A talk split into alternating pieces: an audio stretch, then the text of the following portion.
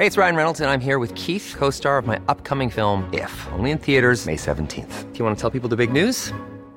All right, I'll do. Sign up now and you'll get unlimited for $15 a month in six months of Paramount Plus Essential Plan on us. Mintmobile.com slash switch. Upfront payment of $45 equivalent to $15 per month. Unlimited over 40 gigabytes per month. Face lower speeds. Videos at 480p. Active Mint customers by 531.24 get six months of Paramount Plus Essential Plan. Auto renews after six months. Offer ends May 31st, 2024. Separate Paramount Plus registration required. Terms and conditions apply if rated PG. Hello et bienvenue sur Influence Corner, le podcast à la croisée des chemins entre marques et influenceurs. L'influence est devenue un levier incontournable pour les annonceurs. Au-delà des promesses sur le retour sur investissement, l'influence marketing permet d'incarner et d'humaniser les marques à travers des personnalités des réseaux sociaux. C'est pourquoi, dans ce podcast, je reçois des marques emblématiques, des hommes et des femmes qui ont su utiliser l'influence. Il et elle nous racontent l'envers du décor. Le but est de vous aider à établir les bases solides de votre stratégie d'influence. Pour ceux qui ne me connaissent pas encore, je suis Myriam Ouni, social media manager à la base. J'ai découvert l'influence en 2013 avec l'avènement des blogueuses mamans à qui je faisais appel pour tester les produits. Aujourd'hui, j'accompagne les fondateurs et les fondatrices à poser les bases d'une stratégie d'influence créative et authentique. Retrouvez toutes les infos sur influencecorner.fr. Aujourd'hui, je vous emmène dans les coulisses de Lush à la rencontre de Cilia, Communication Manager. Elle a rejoint Lush d'abord sur la partie corporate et PR, et puis elle a très vite évolué pour élargir son champ d'application. Dans cette conversation avec Cilia, nous sommes revenus bien évidemment sur une décision engageante pour la marque de quitter les réseaux sociaux, Instagram, Snapchat, TikTok, mais il a surtout été question de savoir comment continuer à travailler avec les influenceurs et les créateurs de contenu malgré l'absence des réseaux sociaux. Les réponses se trouvent dans le caractère militant de la marque dont les valeurs fondatrices sont la protection des animaux, la préservation de l'environnement et la défense des droits humains. L'entreprise est dotée d'un service éthique qui permet de soutenir des causes et des associations. Dans cet épisode, vous allez découvrir comment Lush arrive à conjuguer ses valeurs d'entreprise avec son cœur de métier. Avant de vous laisser écouter cette conversation, n'oubliez pas de laisser un avis et 5 étoiles sur Apple Podcast et ou Spotify pour me dire ce qui vous a plu dans ce podcast. Bonne écoute. Salut Cilia. Salut Myriam. Merci de me recevoir euh, chez Lush dans les bureaux euh, à République, enfin boulevard Voltaire. Je suis vraiment ravie de pouvoir faire euh, cette interview avec toi. Ça faisait un petit moment qu'on discutait de, de, tous les challenges que vous avez à relever chez Lush et, et aussi ton parcours à travers tes compétences, tes expériences professionnelles qui ont fait que tu as beaucoup travaillé pour un réseau social en particulier. Et aujourd'hui, chez Lush, bah, comme on le sait un peu tous, vous êtes retiré des, des, réseaux sociaux. Mais juste avant de, de, rentrer dans le vif du sujet, est-ce que tu peux te présenter, nous dire euh, euh, nous raconter justement un peu euh, ton histoire et, tes expériences, ton parcours finalement? Merci beaucoup pour, pour cette opportunité. Je suis ravie de pouvoir échanger avec toi aujourd'hui. donc moi, j'ai rejoint Lush il y a deux ans et demi environ. tout d'abord en tant qu'attaché de presse corporate. Donc mes missions, c'était vraiment de mettre en valeur l'éthique mmh. et les valeurs de Lush. Et depuis six mois, j'ai pris la responsabilité du pôle communication donc je gère à la fois l'aspect brand qui va inclure tous les volets de la communication externe de Lush et l'aspect PR, donc presse influence. Et avant ça, j'ai travaillé notamment dans une agence euh, PR pour le compte d'Instagram notamment, comme euh, tu as pu euh, l'évoquer. donc c'est vrai que le switch était assez intéressant puisque avant mes missions c'était bah, de promouvoir les belles initiatives qu'on pouvait voir sur, les, sur cette plateforme-là et aussi les profils inspirants. Et c'est pour ça qu'aujourd'hui encore, je suis convaincue qu'il y a des belles choses sur Instagram et que ça a permis de visibiliser des causes qui n'étaient pas euh, sur d'autres médias traditionnels. Donc, tout n'est pas à jeter, je pense, sur les plateformes mais euh, tout est une question de balance aussi, de savoir ben, qu'est-ce qu'on met en place pour vraiment protéger euh, les utilisateurs et utilisatrices. Oui, et en plus, euh, enfin, on le va voir aussi par la suite, mais c'est que il y a tellement de, choses à raconter à travers Lush que finalement, le, les réseaux sociaux ne sont qu'un vecteur parmi tant d'autres, et, on, va le voir. Tu vas nous expliquer un peu justement dans le détail ce que tu fais au quotidien avec ton équipe. Et je trouve que cette expérience justement chez Instagram, elle est intéressante aussi, comme tu l'as dit et mentionné le, le fait de, bah, de, de, mettre en avant aussi, de visibiliser certaines causes et aussi ça a changé pas mal de choses sur. bon, on a pu aussi en discuter quand, quand on avait fait le talk sur l'inclusivité, c'est que ça a été un vrai booster d'inclusivité là où les médias traditionnels féminins n'ont pas, n'ont pas joué le rôle qu'on attendait finalement. Et qu'est-ce que tu retiens par rapport à, ce switch que tu as, as eu finalement? Est-ce que tu peux nous dire un, peu en détail ce que tu fais au quotidien chez Lush Alors, au quotidien, le but, ça va être de mettre en valeur Lush en utilisant tous les, vecteurs de communication qu'on va avoir. Donc déjà, il faut savoir que Lush, c'est une marque aussi essentiellement retail. On est, on est né bien avant les réseaux sociaux. On a beaucoup de boutiques euh, dans le monde ça nous aide pour développer la communication. Nos boutiques, c'est un vecteur de communication hyper important en soi. Donc c'est pour ça qu'on va aussi beaucoup travailler sur le ton de voix, sur l'aspect de la signalétique qu'on va trouver dans nos boutiques pour faire en sorte qu'on soit vraiment reconnaissable. Et je pense que les personnes qui passent euh, devant Lush savent que c'est nous. Euh, on est difficilement, euh, on peut pas nous confondre avec une autre marque, je pense. Donc c'est un vrai, un vrai atout, je pense.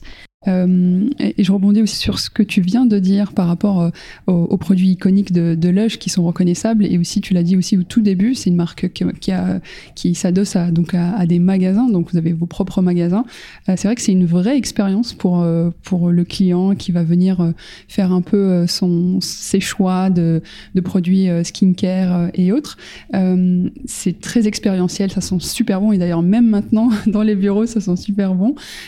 comment vous travaillez justement ce, merchandising. Euh, là, on va aller peut-être un peu plus loin du sujet habituel, mais je pense que ça peut être intéressant étant donné que vous êtes une marque retail aussi. Le parti pris de Lush, c'était à la fois de créer cette marque engagée et respectueuse euh, de l'environnement, des animaux, des droits humains, mais aussi de montrer qu'on peut faire ça avec un côté fun, ludique, et de montrer qu'on peut être éthique euh, tout en étant euh, bah oui fun et ludique. On peut aimer euh, prendre soin de soi passer un moment dans sa salle de bain ça doit pas être forcément quelque chose d'hyper épuré. On peut avoir un moment de détente grâce à une bombe de bain.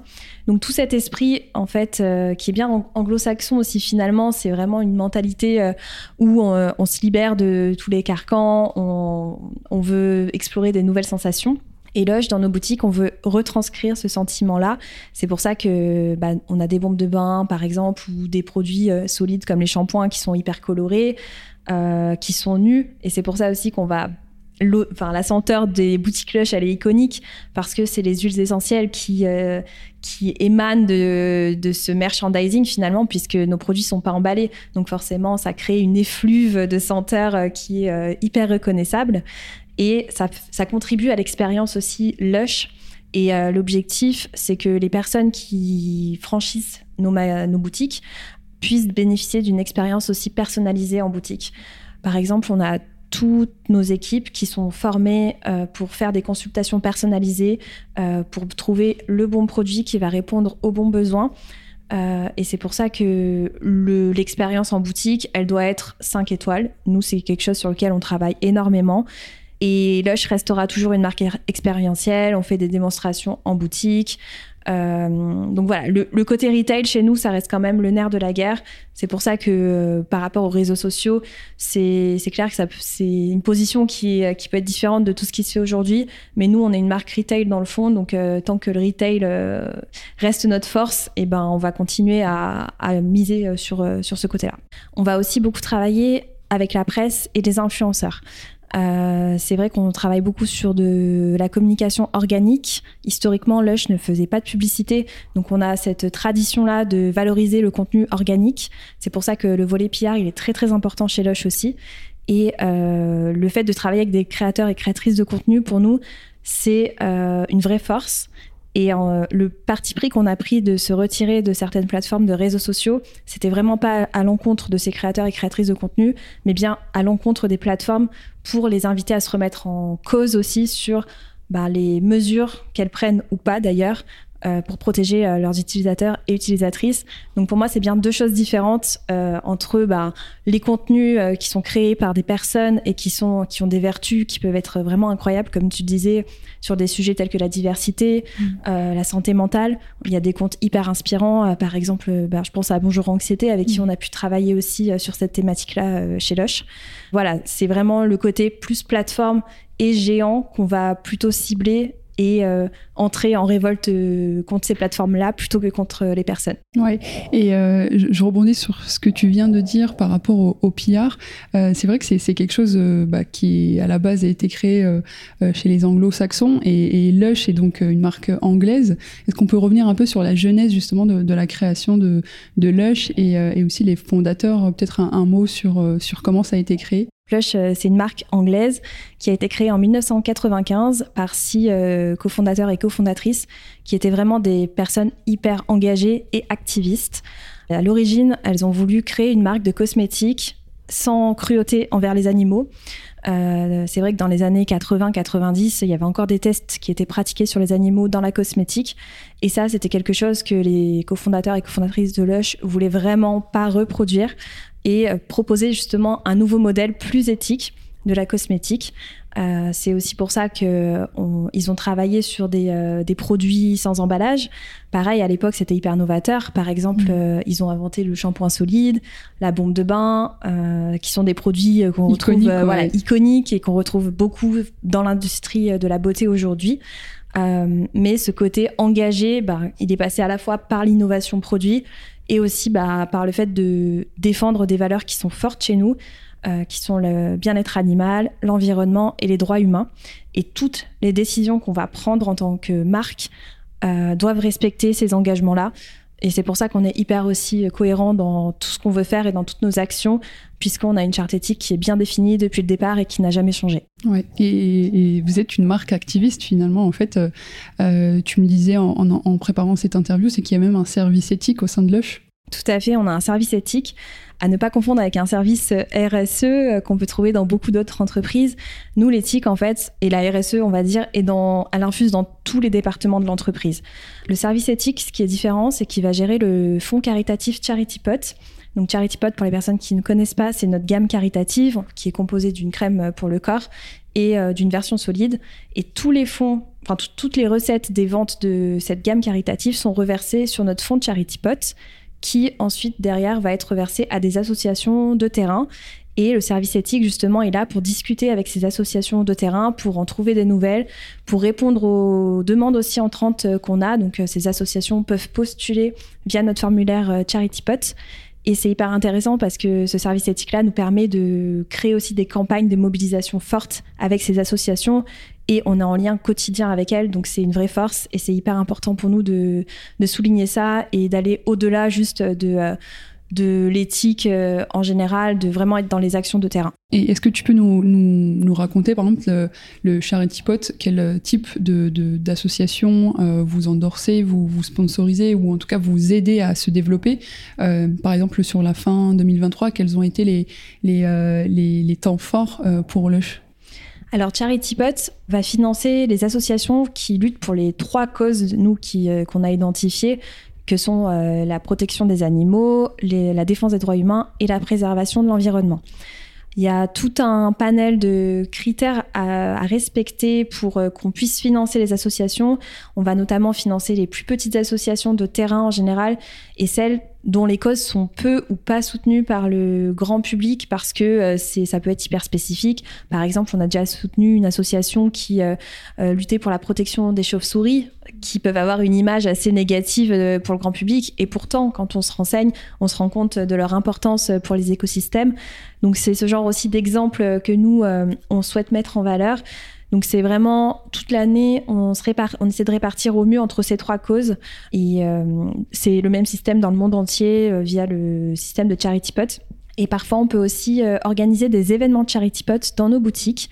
Donc là, pour le coup, c'est les équipes en boutique qui peuvent, par exemple, être en contact avec une association locale et nous demander si c'est OK de organiser un événement de Charity Pot au bénéfice de cette, de cette association-là. Donc ça va se dérouler sur une journée quand c'est comme ça et toutes les ventes euh, réalisées dans cette boutique de Charity Pot sont directement reversées à cette association. Donc ça permet aussi d'être un autre moyen de, de don euh, plus rapide et euh, toujours avec ce volet hyper local où on, on sait que le, les dons qu'on va pouvoir effectuer vont avoir un impact concret sur, sur les communautés. En novembre dernier, vous avez organisé euh, un très grand événement avec euh, le contre le, la big tech. Est-ce que tu peux nous en dire euh, un peu plus, s'il te plaît? Alors, faut savoir déjà que chez Lush, l'éthique digitale, c'est hyper important. Ça fait partie des droits humains fondamentaux pour nous. C'est pour ça qu'on veut absolument la défendre. Le premier pas qu'on a fait il y a deux ans quand on s'est retiré des réseaux sociaux, c'était aussi pour protéger notre communauté et notamment sur l'aspect de la santé mentale parce qu'on sait que ces plateformes décident parfois de ne pas mettre en place les mesures nécessaires pour protéger leur communauté pour des raisons publicitaires essentiellement. Et un autre sujet qui touche l'éthique digitale aussi, ça va être euh, tout ce qui va être protection des données. On se rend compte que aujourd'hui, les big tech, euh, qu'on peut aussi appeler les GAFAM hein, euh, plus traditionnellement, elles ont un vivier de données incroyable et le problème c'est que ça leur donne un pouvoir démesuré et quand le pouvoir est trop centralisé comme ça aux mains de quelques entreprises, bah, ça peut devenir problématique pour des raisons de, de droit, de protection des données des personnes.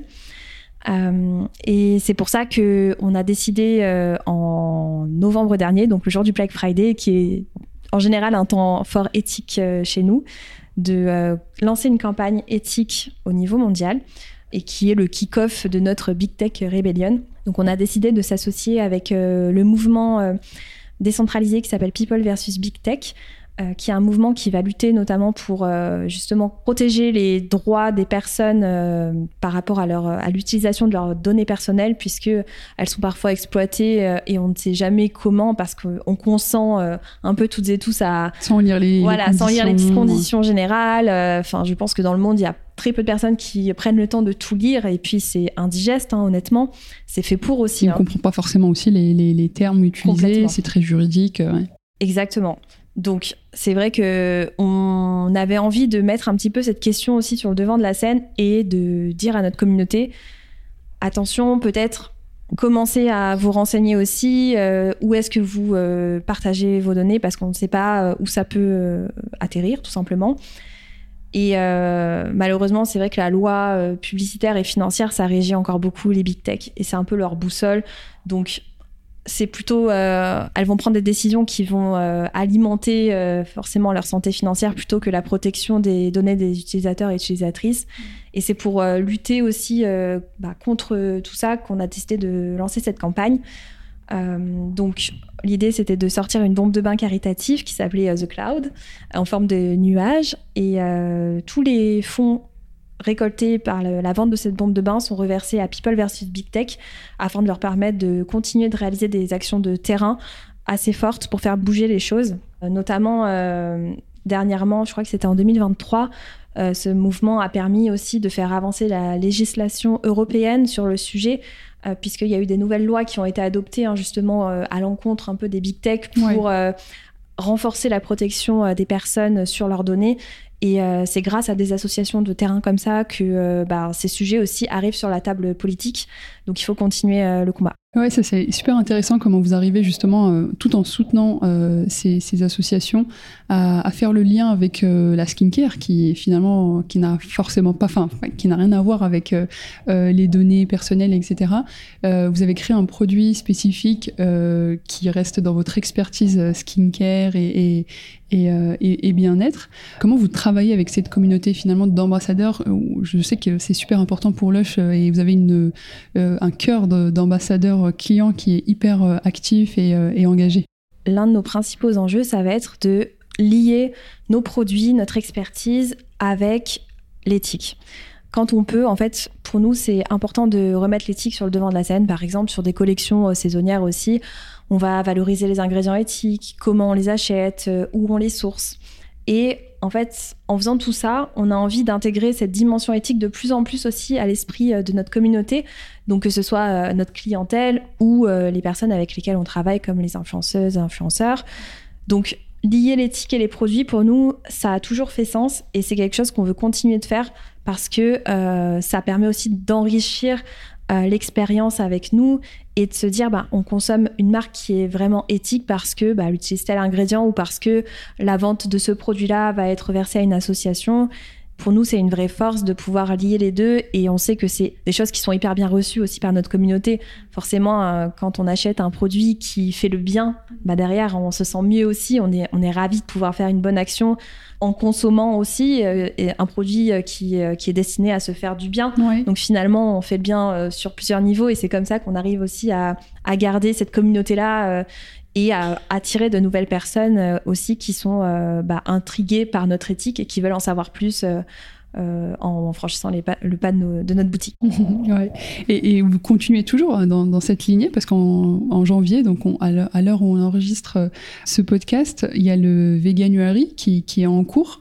Est-ce que tu peux nous raconter un peu ce que c'est le Veganuary? Le Veganuary, c'est un challenge qui a été lancé il y a 4 ans en Angleterre évidemment encore les Anglais. Maison mère. voilà, la maison mère. Euh, le but, c'est de promouvoir un mode de vie 100% euh, végétal sur le mois de janvier, qui est le mois des bonnes résolutions. Et Lush euh, s'associe à cette initiative pour promouvoir aussi ben, le côté vegan. nous, il faut savoir qu'on propose 95% de nos produits bah, qui, sont véganes, donc ça laisse un choix assez énorme. Et le but aussi, c'est de montrer ben, qu'on peut commencer un premier pas vers un mode de vie plus végétal en passant par la cosmétique. Ça peut paraître aussi un pas qui est plus simple parce que parfois l'alimentation c'est difficile de devenir végane. Euh, certaines personnes auront besoin d'y aller par étapes. La cosmétique, ça reste quand même assez simple de euh, passer sur une cosmétique végane. Donc l'idée, c'était vraiment bah, de montrer justement à travers notre offre de produits vegan bah, tout ce qu'on peut faire, les bienfaits cosmétiques aussi, des ingrédients euh, véganes et euh, des produits qu'on propose. Donc c'est pour ça qu'on a décidé de lier ce temps fort éthique aussi avec notre offre. Et pour aller plus loin, on a décidé de lancer vraiment une campagne de communication plus globale. Euh, c'est passé par exemple par l'édition de Vegan Ticket euh, pour surfer sur la, tendance du ticket d'or. Donc on a permis à, des quatre personnes qui ont passé des commandes en ligne euh, au mois de janvier de trouver ce ticket pour gagner une routine vegan complète. Et du côté de la presse et des influenceurs, on a voulu organiser un dîner euh, pour créer un moment d'échange exclusif avec l'association L214, qui est le relais officiel du Veganuary en France. Pour nous, c'était important de, permettre de créer cet espace d'échange sain, puisque L214 véhicule vraiment des, valeurs qui sont très fortes. On, les connaît pour ses mhm. actions. Oui, c'est une association qui permet de lutter contre la maltraitance des animaux, Tout notamment. C'est ça, et L214 est assez connu, oui, pour les vidéos euh, de dénonciation, notamment dans les abattoirs, etc. Mais ce qu'on connaît moins de cette association, c'est aussi bah, son engagement sur euh, le côté euh, végétaliser son assiette. ils ont aussi un site qui s'appelle Vegan Pratique, où on retrouve des recettes. Donc un aspect beaucoup plus lifestyle aussi et grand public. Et ce qui était pousser génial, au, au changement et à l'action, finalement. C'est ça, exactement. Et tout ça sans culpabilisation. Euh, c'est vraiment euh, important de le souligner parce que ben, justement l'échange qu'on a pu organiser entre l'association et nos contacts euh, influenceurs et journalistes était hyper sain, était pas du tout dans la, dans la culpabilisation. Au contraire, on est vraiment dans l'accompagnement. Et c'est vraiment comme ça, je pense, qu'on va pouvoir aussi arriver à faire évoluer la société dans le bon sens. Ouais, je pense que c'est important de ne pas moraliser aussi les, les, gens sur des choses qu'ils peuvent faire par par, euh, par méconnaissance et, par aussi euh, euh, envie de, de, de, continuer à vivre son mode de vie et finalement en fait d'ouvrir la porte à, tester un, mode de vie vegan à travers bah, des leaders d'opinion, que ce soit les journalistes et, les influenceurs. Ça prouve à quel point c'est important aussi d'avoir un relais médiatique. Et, comment vous avez, est-ce que tu peux nous raconter finalement ce, dîner, quels ont été les, échanges, etc., que vous avez eu avec la, la presse et l'influence? Oui, alors euh, pour le dîner, on a commencé par une introduction sur euh, l'initiative parce que euh, sur les invités, il y avait des personnes qui connaissaient Veganuary, d'autres qui ne connaissaient pas. Donc l'idée aussi, c'était de réunir un panel différent de personnes. On voulait pas prendre que des personnes qui étaient déjà au fait de, des modes de vie vegan parce que ça n'a pas forcément d'intérêt. oui, le but c'est d'aller chercher une nouvelle Exactement. cible, une, nouvelle audience. C'est ça. Nous, on, a, on aime bien aussi jouer ce rôle de de faire prendre conscience euh, de sujets euh, importants auprès de notre communauté. Et c'est pour ça qu'on avait un profil hyper varié euh, de personnes ce soir-là. Et euh, donc voilà, on a fait une introduction du Veganuary, de L214. Et ensuite, le dîner, vraiment, on a parlé de plein de sujets différents, euh, que ce soit ben, les, prochains, euh, les prochains temps forts de l'association, mais aussi ben, quels sont les premiers pas à faire, par exemple, pour, pour devenir vegan, quelles sont les actions du quotidien qui sont faciles à faire. Par exemple, ça passe par la cosmétique, comme je le disais, mais aussi par la mode. On peut arrêter de porter du cuir ou de la fourrure. Donc voilà, il y a plein de façons d'améliorer aussi ces modes de consommation pour euh, être euh, dans cette direction de bien-être animal.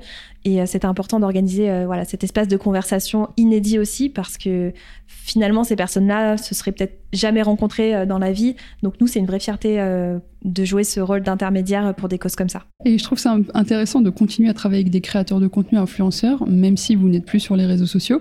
Quels sont les retours de ces créateurs, de ces influenceurs qui, euh, euh, que vous invitez à, ce genre d'événements?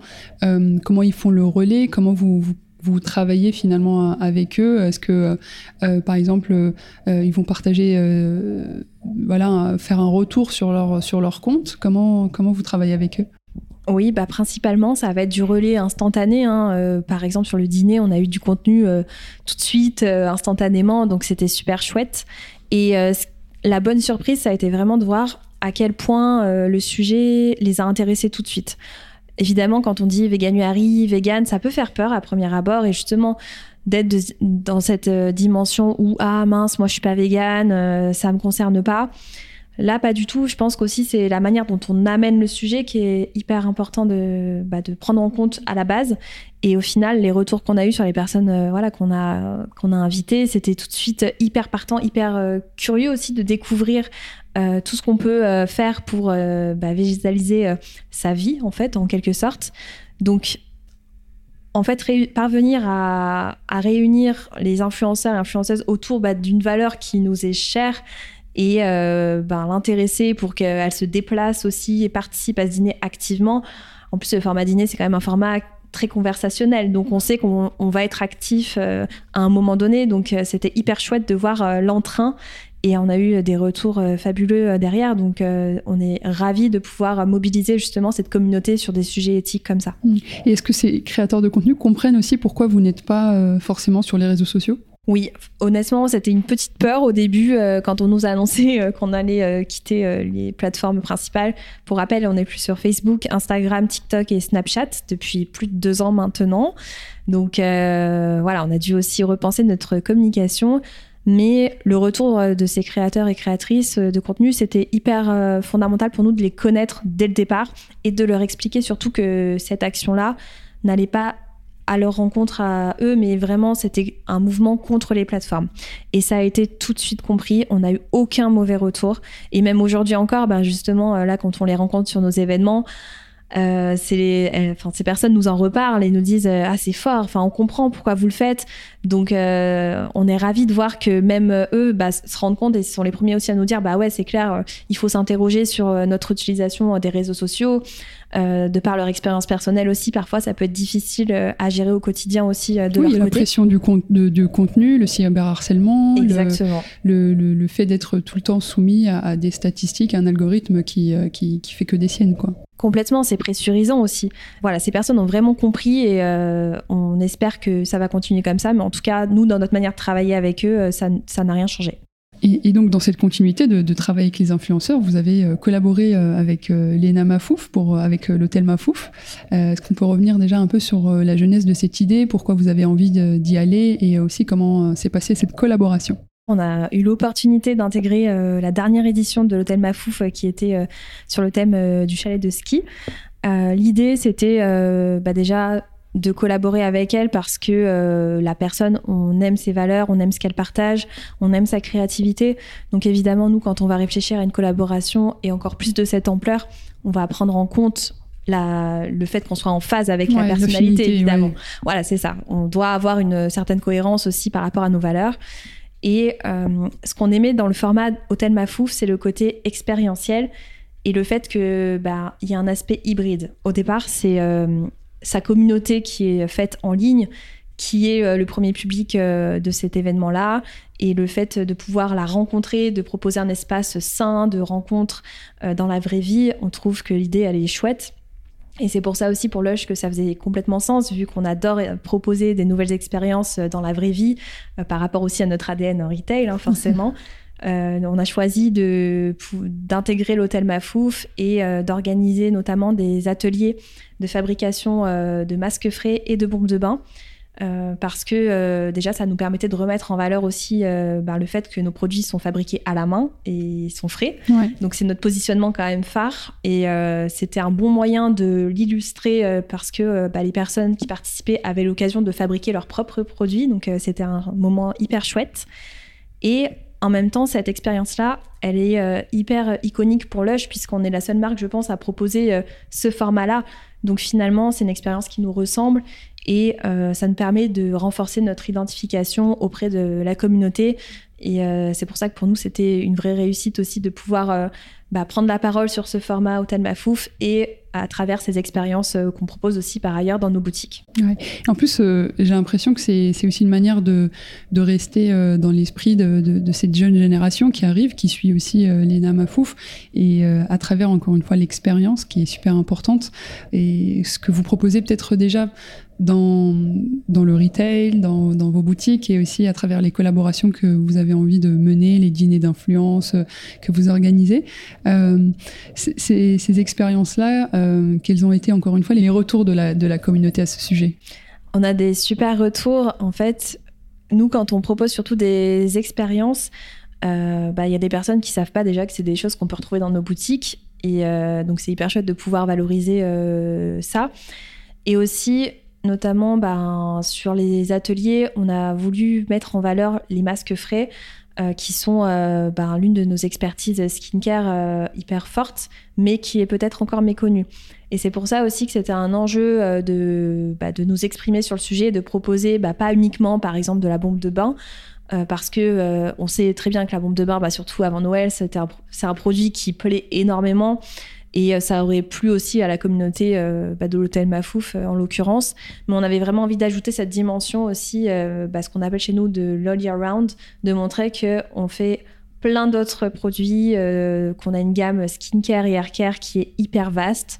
Aujourd'hui, on a plus de 1000 produits, 1000 références, parce qu'on veut, voilà, encore une fois, répondre, que chaque produit puisse répondre à un besoin et faire en sorte que notre communauté puisse découvrir ces produits-là et nous faire des retours, euh, bah, soit euh, la surprise, ah je savais pas que Lush aussi faisait des, des masques frais euh, pour le visage, c'est super, bah, ça, ça crée la bonne surprise et pour nous c'est que du bénéfice au final. Quels sont vos, vos moyens de, de, vous inspirer? Est-ce que vous êtes accompagné? Comment vous arrivez dans ton équipe à, trouver ces, bonnes idées, à collaborer comme ça, à continuer à collaborer avec les créateurs, mais même sur d'autres aspects et d'autres vecteurs de communication? Alors chez Lush, euh, tout est fait en interne, euh, voilà, de la fabrication des produits euh, jusqu'à la communication. C'est du fait maison. C'est du fait maison, du fait main. donc on a surtout une équipe bah, qui travaille beaucoup sur de la veille, de savoir qu'est-ce qui plaît à la communauté, quels sont les contenus qui vont bah, plus matcher aussi, par exemple avec telle ou telle plateforme si on parle de réseaux sociaux ou dans la vraie vie, quelles sont les expériences, par exemple, proposées par d'autres marques euh, qui ont permis de donner un rendez-vous à des personnes pour faire découvrir euh, un nouveau produit, par exemple. Donc la veille, je pense que c'est quelque chose de très important. Il faut mettre beaucoup d'énergie là-dessus. Euh, de voilà toujours rester à la page et aussi d'être à l'écoute des opportunités entrantes. Euh, par exemple, euh, bah, on a beaucoup de oui de demandes de collaboration qu'on va qu'on va avoir, mais qu'on va devoir bah, trier aussi pour voir si ça correspond nous à ce qu'on a envie de véhiculer comme message. Donc il s'agit de trouver le bon format qui va correspondre à, à notre image de marque en général. Et l'aspect collaboration aussi, c'est quelque chose qui est assez récent chez Lush historiquement, avant, on faisait pas beaucoup de collaborations avec d'autres personnes ou d'autres marques.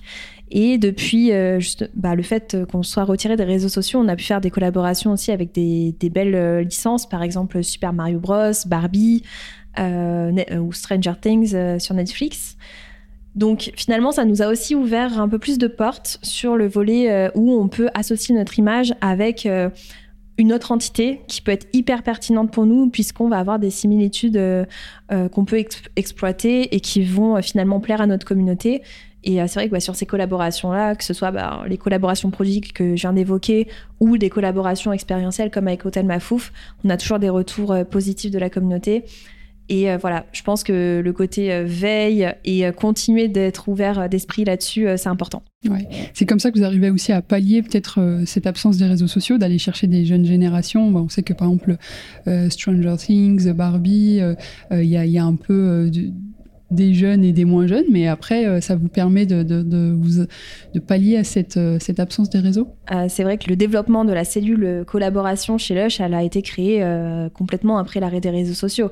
Nous, on a voulu chercher un moyen de continuer à attirer cette cible et à la surprendre et aussi aller sur des terrains bah, qu'on n'avait pas forcément exploré. Par exemple, aussi on avait créé notre île sur Animal Crossing, donc c'était une nouvelle cible de personnes et ça nous permet, oui, d'avoir un premier pas de contact, en tout cas avec Lush, par le biais de ces collaborations avec des licences euh, qui sont en général, euh, enfin, qui font euh, l'unanimité ou presque, ou en tout cas dont on parle beaucoup, qui ont un, fort, une forte résonance médiatique.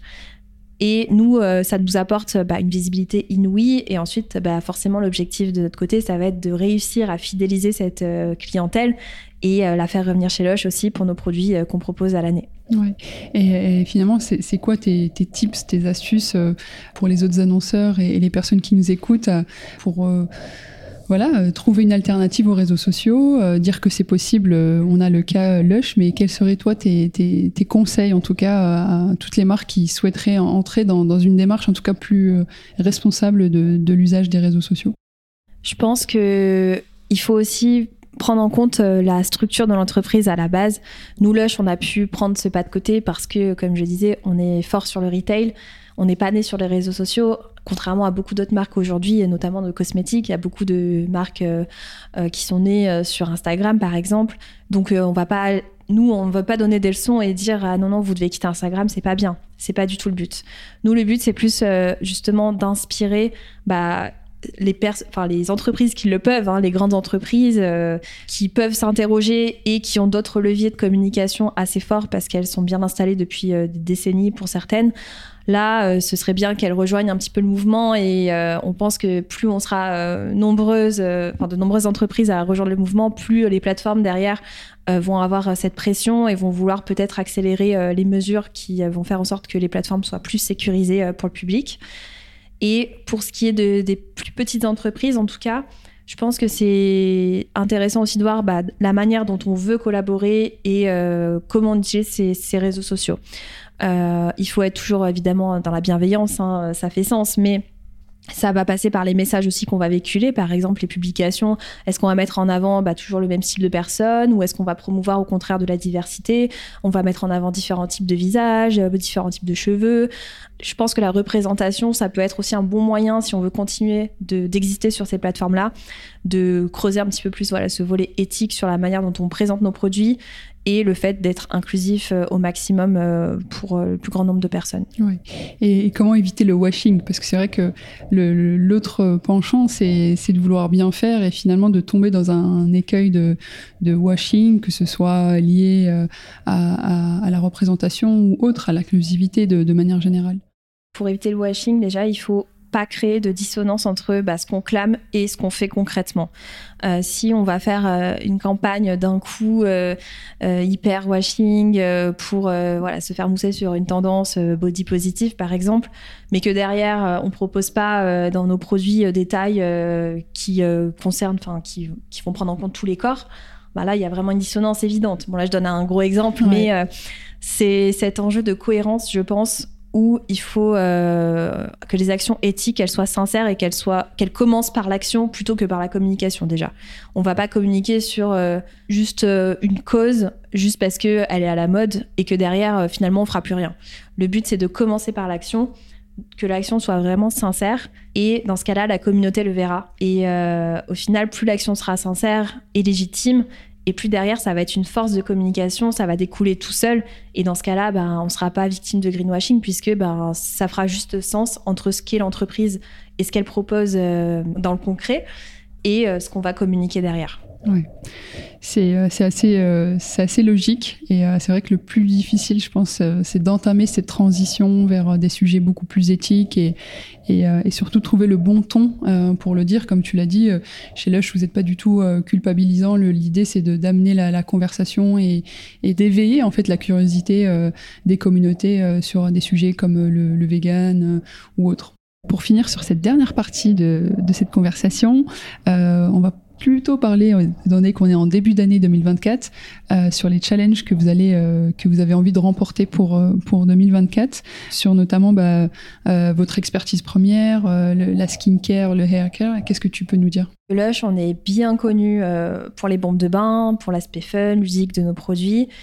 Mais comme je le disais précédemment, notre challenge, ça va être de montrer qu'on est une marque experte aussi sur la cosmétique en général, donc incluant le hair care et le skincare. Euh, je pense que on est une marque qui est assez bien identifiée euh, sur les bombes de bain. Par exemple, on sait que si on va acheter une bombe de bain de qualité, ben Lush, ça ressortira assez vite. Nous, l'enjeu, c'est que on ait ce même réflexe Lush pour euh, ce qui est des produits haircare et skincare. Donc ça, ça va être un enjeu fondamental pour nous. Et ce qui est intéressant, c'est que ben, on formule des produits pour le visage, pour le corps depuis la création de Lush, hein, depuis 1995, et tout est fait en interne. C'est-à-dire qu'on n'a jamais externalisé par des laboratoires, que enfin vraiment de la formulation, du concept euh, jusqu'à la fabrication des produits, c'est des expertises qu'on a en interne. Et c'est un vrai asset puisque finalement, depuis 30 ans, on a des formulations qui sont toujours là, qui étaient là au début, qu'on utilise encore aujourd'hui. Et euh, le but, c'est de faire connaître ça, donc de montrer que si ces produits sont encore là, c'est qu'ils fonctionnent.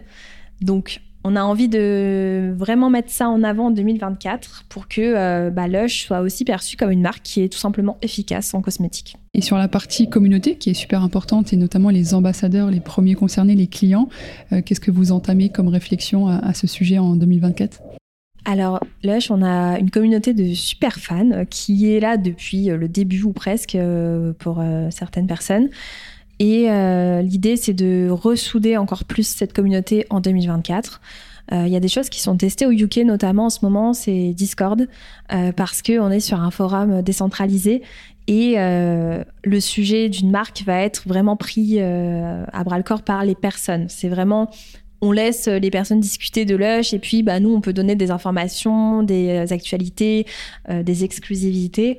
Et on aimerait aussi répliquer ça en France, donc de recréer aussi cette euh, communauté-là autour de Lush et des temps forts, puisque nous, on est une marque qui est née par le bouche à oreille, on s'est développé comme ça, sur de la recommandation, et on a envie de retrouver cet ADN, euh, justement, où les personnes bah, vont parler de Lush et vont avoir euh, cette vraie curiosité de savoir bah, qu'est-ce qui va arriver, qu'est-ce que Lush va nous sortir dans les prochains mois et euh, voilà de créer la conversation en fait, d'être un sujet euh, tendance quand on parle de, cosmétiques. Et euh, le but, bah, ça va être de faire en sorte que cette communauté puisse croître de plus en plus au fil des mois. Super challenge. Oui. beaucoup de beaucoup de succès sur ces sujets et, les autres. Et pour finir donc cet épisode, comment tu définirais la stratégie finalement d'influence globale de, de, Lush? Je dirais que c'est une stratégie qui est basée sur la cohérence et l'ouverture. D'abord la cohérence parce que on va veiller à travailler avec des personnes qui correspondent à nos valeurs. Hein. Forcément, euh, on va euh, privilégier des personnes euh, qui qui prônent des valeurs similaires aux nôtres et on va pas aller travailler avec des personnes qui vont promouvoir la fast fashion ou la chasse. Évidemment, ça fait sens. Mais c'est un travail qui est difficile parce que il y a par exemple des personnes avec qui on a travaillé depuis des années qui proposait un certain type de contenu il y a quelques années quand on a commencé à travailler avec elle, mais euh, bah, le contenu a pu évoluer. Donc euh, voilà, c'est un travail aussi de veille euh, au quotidien pour voir si la ligne éditoriale en quelque sorte correspond toujours à, nos valeurs. Et parfois on se rend compte que non, malheureusement. voilà, si on voit une personne qui promeut Amazon tous les jours aussi, ça va nous poser un problème. Donc on a envie de garder cette cohérence aussi pour pour que notre image de marque elle soit, euh, elle soit préservée finalement et qu'on ne soit pas associé euh, à, des euh, contenus dont on se, enfin, où on se reconnaît pas tout simplement. L'ouverture d'esprit, ensuite, je pense que c'est aussi un volet important parce que certes, on veut aller vers des profils cohérents qui, qui sont en phase avec nos valeurs, mais c'est pas pour autant qu'on va cibler uniquement des profils hyper hyper engagés sur tout c'est pas possible, personne n'est parfait. Et nous, on est personne aussi pour euh, juger les gens. Hein. Notre devise, c'est euh, All are welcome always quand même. Donc, euh, Le but, c'est d'avoir une variété de profils aussi. Ce qui est important, c'est de déceler à quel niveau bah, un créateur ou créatrice de contenu peut apporter bah, un message positif par rapport à nous, ce qu'on veut véhiculer. Et euh, c'est ça qu'il faut regarder aussi. Donc euh, voilà, ne pas être dans le jugement et d'être toujours dans l'ouverture et pour ne pas se fermer aussi dans un type de persona. Et finalement, on reste dans notre bulle et, et ça ne sert pas à grand chose. Super en tout cas de, pouvoir partager autant de, conseils et d'astuces euh, avec euh, les personnes qui écoutent euh, ce podcast. une toute dernière question, promis, c'est quel est le message que tu as envie de lancer à tous les auditeurs, auditrices de ce podcast-là, aux annonceurs, au milieu en fait de, l'influence qui nous écoutent Moi, je pense que l'influence, c'est un super milieu dans le sens où il y a encore un potentiel qui est énorme, et notamment sur le volet éthique. Moi, ce que j'aimerais voir, c'est vraiment aussi euh, des belles campagnes euh, avec des beaux annonceurs, euh, peu importe de quel secteur, mais qui vont promouvoir ben, le fait de respecter plus l'environnement, qui vont mettre sur le devant de la table des sujets de droits humains assez forts, avec des profils très forts. Et je suis persuadée qu'en mettant en place bah, des, des campagnes audacieuses avec des personnes qui ont un, une part de voix qui est énorme et qui sont écoutées tout simplement, bah, ça pourrait faire des miracles et ça pourrait faire euh, avancer des sujets de société beaucoup plus rapidement. Donc j'aimerais bien que euh, voilà, euh, plein de marques peu importe d'où elles partent hein, au niveau des valeurs, mais je pense que c'est aussi un cheminement qui est intéressant à prendre. Mais si on est de plus en plus nombreuses à promouvoir des valeurs qui sont fortes et des modes de consommation aussi qui sont plus responsables, ben, je pense qu'on pourra voilà, faire des miracles pour la société. Ouais, D'autant plus qu'il y a plein d'études qui démontrent que les consommateurs, les clients sont, sont en attente de, et consomment aussi, veulent consommer des marques qui sont engagées. C'est ça, on voit que c'est une attente qui monte de plus en plus et ça correspond aussi à l'urgence hein, dans laquelle on se situe aujourd'hui. Donc euh, c'est un souci de cohérence et voilà, c'est juste de d'accélérer les choses et de ne pas attendre le dernier moment que euh, bah, ça devienne tendance à un moment donné pour que toutes les marques s'y mettent, mais d'être plus euh, précurseur. Voilà, exactement, euh, pour euh, faire en sorte que ça avance plus vite. Ouais. Mais écoute, j'espère que ton message sera entendu et à tous ceux qui nous écoutent, n'hésitez pas à, à, te contacter. Est-ce qu'ils peuvent te contacter aussi si jamais ils ont des questions au sujet du, du de, de l'engagement et de l'éthique oui, bien sûr. Euh, j'ai euh, mon compte LinkedIn hein, avec mon nom, donc euh, n'hésitez pas. Parfait. Bah, je mettrai dans la barre de description d'infos. Je te remercie beaucoup, Cilia. Merci Ça a été un super moment passé avec toi. j'ai appris plein de choses sur Lush et, et j'ai hâte de pouvoir repartager tout ça avec tout le monde. Merci beaucoup. À bientôt. Au revoir. Merci d'avoir écouté cet épisode jusqu'à la fin. On se retrouve sur Instagram et LinkedIn pour continuer la conversation. À mercredi prochain.